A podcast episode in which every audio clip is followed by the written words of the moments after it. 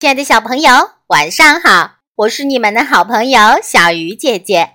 今天要为大家讲的故事叫做《小点点真勇敢》。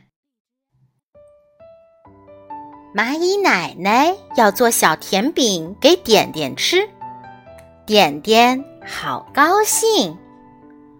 不过，做小甜饼需要的花蜜放在阁楼上。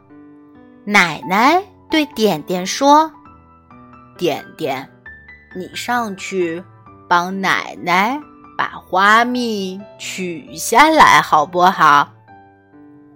点点看看高高的小阁楼，摇摇头说：“我害怕。”奶奶只好自己。爬上阁楼，可是奶奶年纪大了，脚一滑，从楼梯上摔了下来。奶奶的腿摔伤了，点点吓坏了，怎么办？快去找医生！蜘蛛医生可以帮奶奶治疗，他住在小河对面的花园里。点点有点害怕，可是如果不去的话，奶奶的腿伤怎么办呢？奶奶摸摸点点的头说：“点点很勇敢，一定能请来蜘蛛医生的。”点点说：“嗯，我试一试。”在去花园的路上。要先经过一个长长的树干，里面黑乎乎的，点点很害怕。可是他想到了奶奶受伤的腿，大叫一声：“点点不怕！”闭着眼睛一路小跑，穿过了树干。才跑出树干，点点又遇到了一块大石头。像小山一样挡住了去路，怎么办呢？这时，一朵蒲公英飘过来，点点抓住它飞了起来。蒲公英被风吹得好高好高，点点很害怕。可是，他想到了奶奶的鼓励，大叫一声：“点点不怕！”不一会儿。